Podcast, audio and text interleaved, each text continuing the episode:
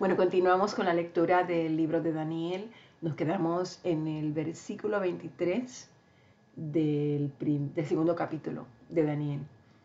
Y aprendimos que una de las lecciones espirituales sobresalientes de este libro se encontró en el versículo 8 del primer capítulo, donde dice, y Daniel propuso en su corazón no contaminarse con la porción de la comida del rey, ni con el vino que él bebía. Esto fue una gran decisión una decisión para un joven cautivo en tierra extraña, lejos de la influencia piadosa de los familiares y de los amigos. Una decisión que es una decisión valiente y que muy bien le pudo haber costado la vida. Rodeado por religiones, por normas morales paganas, Daniel permanece como un ejemplo, un ejemplo que inspira para los demás jóvenes de todas las generaciones. Y un ejemplo para nosotros mismos, ya que estamos viviendo en un mundo lleno de falsas, falsas eh, religiones, teorías, ideas, filosofías que van contrario a la palabra de Dios y nosotros tenemos que levantarnos como hombres y mujeres que somos fieles en todo momento a Dios y a la autoridad de nuestro Padre Celestial.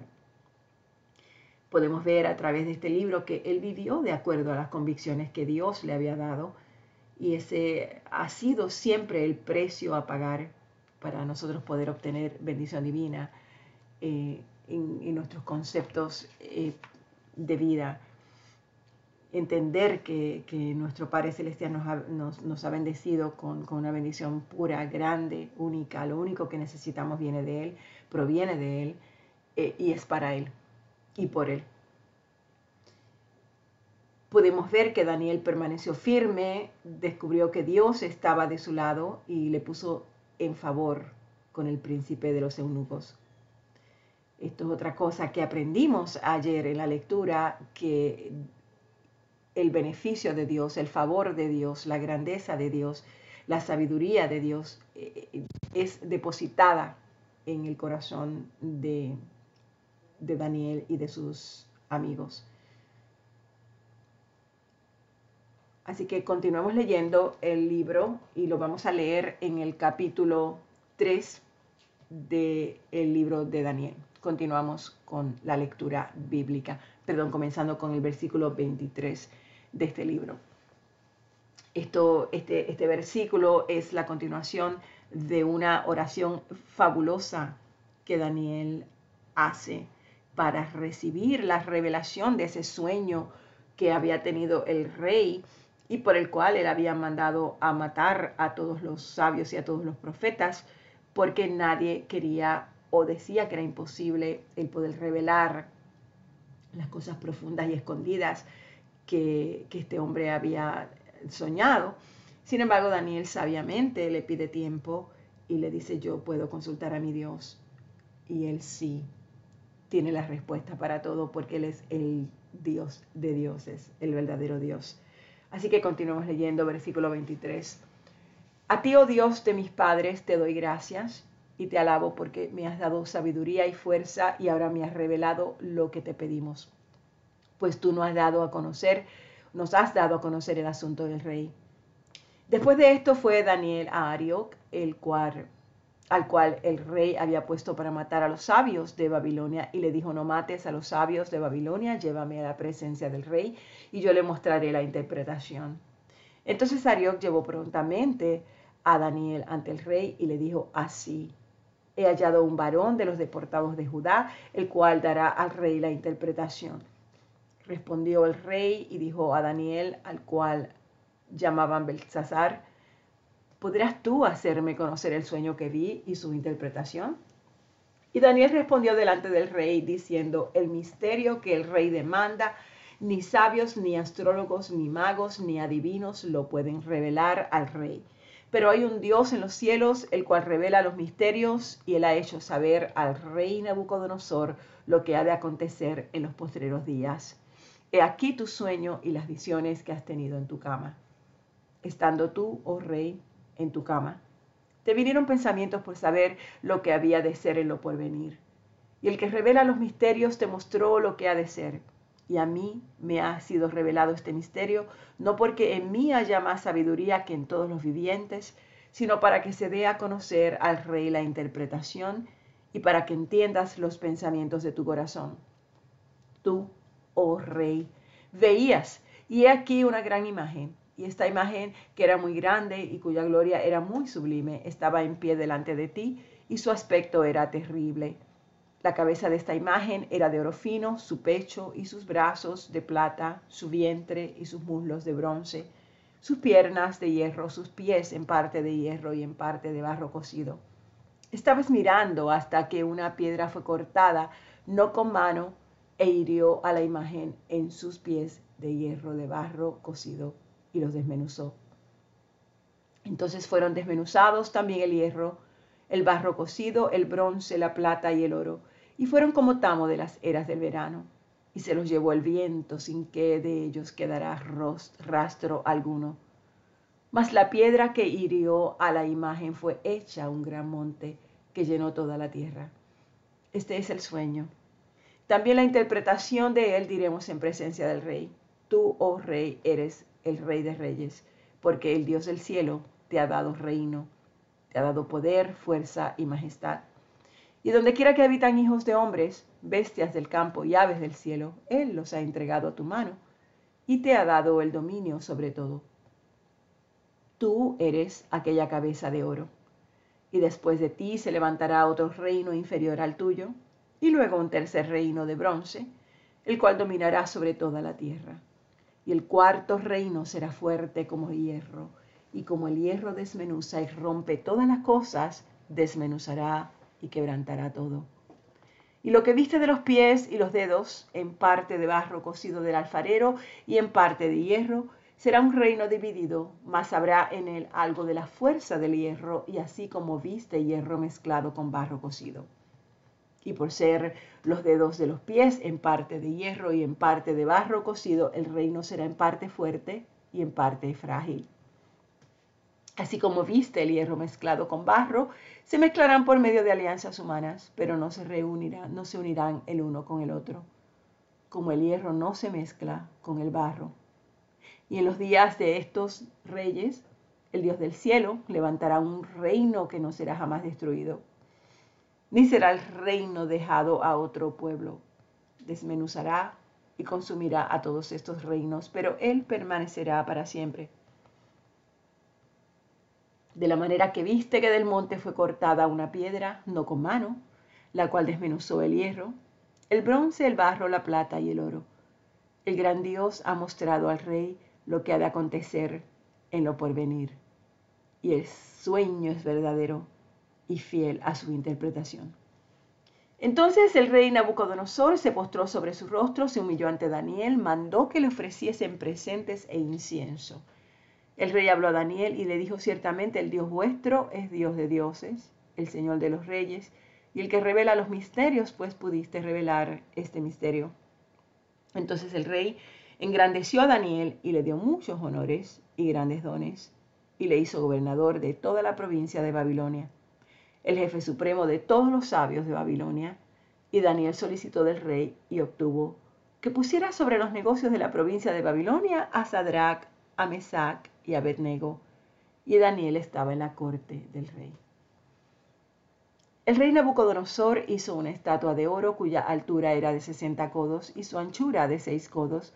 La levantó en el campo de Dura en la provincia de Babilonia y envió el rey Nabucodonosor a que se reuniesen los sátrapas, los magistrados, los capitanes, oidores, tesoreros, consejeros, jueces y todos los gobernadores de las provincias para que viniesen a la dedicación de la estatua que el rey Nabucodonosor había levantado. Fueron pues todos reunidos a la dedicación de la estatua que el rey Nabucodonosor había levantado y estaban en pie delante de la estatua que había levantado el rey Nabucodonosor. Y el pregonero anunciaba en alta voz, mándase a vosotros, oh pueblos, naciones y lenguas, que al oír el son de la bocina, de la flauta, del tamboril, del arpa, del salterio, de la zampoña y de todo instrumento de música, os postréis y adoréis la estatua de oro que el rey Nabucodonosor ha levantado. Y cualquiera que no se postre y adore, inmediatamente será echado dentro de un horno de fuego ardiendo.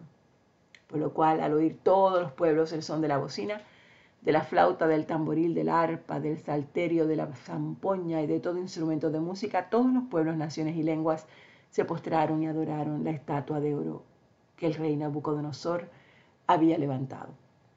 Por esto, en aquel tiempo algunos varones caldeos vinieron y acusaron maliciosamente a los judíos.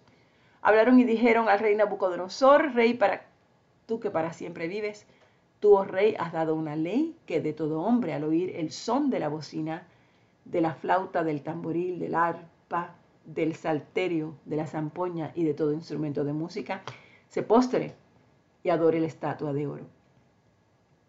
Y que el que no se postre y adore sea echado dentro de un horno de fuego ardiendo. Hay unos varones judíos, los cuales pusiste sobre los negocios de la provincia de Babilonia, Sadrach, Mesach y Abednego. Y estos varones, oh rey, no te han respetado, no adoran tus dioses, ni adoran la estatua de oro que tú has levantado. Entonces Nabucodonosor dijo con ira y con enojo que le trajesen a Sadraca, Mesach y Abednego. Al instante fueron traídos estos varones delante del rey y habló Nabucodonosor y les dijo, es verdad, Sadrach, Mesach y Abednego, que vosotros no honráis a mi Dios ni adoráis la estatua de oro que he levantado.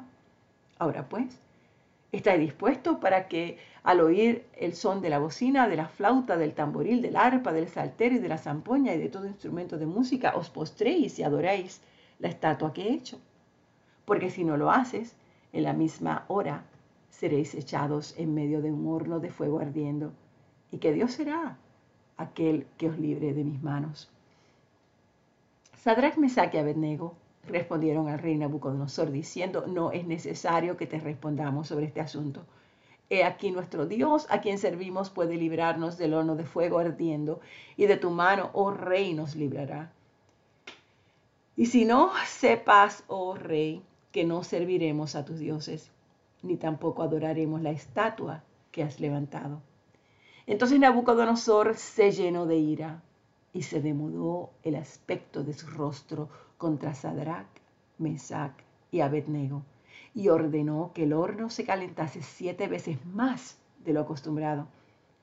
Y mandó a hombres muy vigorosos que tenía en su ejército, que atasen a Sadrach, Mesach y Abednego para echarlos en el horno de fuego ardiendo. Entonces estos varones fueron atados con sus mantos, sus calzas, sus turbantes, sus vestidos, y fueron echados dentro del horno de fuego. Y como la orden del rey era apremiante y lo habían calentado mucho, la llama del fuego mató a aquellos que habían alzado a Sadrach, Mesach y Abednego y estos tres varones, Sadrach, Mesach y Abednego, cayeron atados dentro del horno de fuego ardiendo. Entonces el rey Nabucodonosor se espantó y se levantó apresuradamente y dijo a los del rey, a los de su consejo, ¿no echaron a tres varones atados dentro del fuego? Ellos respondieron al rey, es verdad. Y él dijo, he aquí yo veo cuatro varones y los veo sueltos, que se pasean en medio del fuego sin sufrir ningún daño y el aspecto del cuarto es semejante al Hijo de los dioses. Entonces Nabucodonosor se acercó a la puerta del horno de fuego ardiendo y dijo, Sadrach, Mesach, Abednego, siervos del Dios Altísimo, salid y venid. Entonces Sadrach, Mesach y Abednego salieron de en medio del fuego y se juntaron los sátrapas, los gobernadores, los capitanes, los consejeros del rey para mirar a estos varones, como el fuego no había tenido poder alguno sobre sus cuerpos ni aún el cabello de sus cabezas se había quemado. Sus ropas estaban intactas y ni siquiera olor de fuego tenían. Entonces Nabucodonosor dijo, bendito sea el Dios de ellos, de Sadrach, de Mesach y de Abednego, que envió su ángel y libró a sus siervos que confiaron en él y que no cumplieron el edicto del rey y entregaron sus cuerpos antes que servir y adorar a otro Dios que su Dios. Por lo tanto, decreto que todo pueblo, nación o lengua que dijere blasfemia contra el Dios de Sadrach, Mesach y Abednego será descuartizado y su casa convertida en muladar, por cuanto no hay Dios que pueda librar como este Dios. Entonces el rey engrandeció a Sadrach, a Mesach y a Abednego en la provincia de Babilonia. Nos quedamos aquí. Fin del capítulo 3 de Daniel. Padre, te damos gracias por la hermosura de tu palabra. Gracias, Señor, porque cuando te somos fieles, tú eres fiel. Porque tú eres un Dios fiel. Eres un Dios que nunca cambia. Eres el mismo ayer, hoy y mañana. Siempre serás el mismo. Eres el Dios eterno, el Dios de dioses, el Dios maravilloso. De todo lo que nosotros necesitamos, te damos gracias por eso, Padre.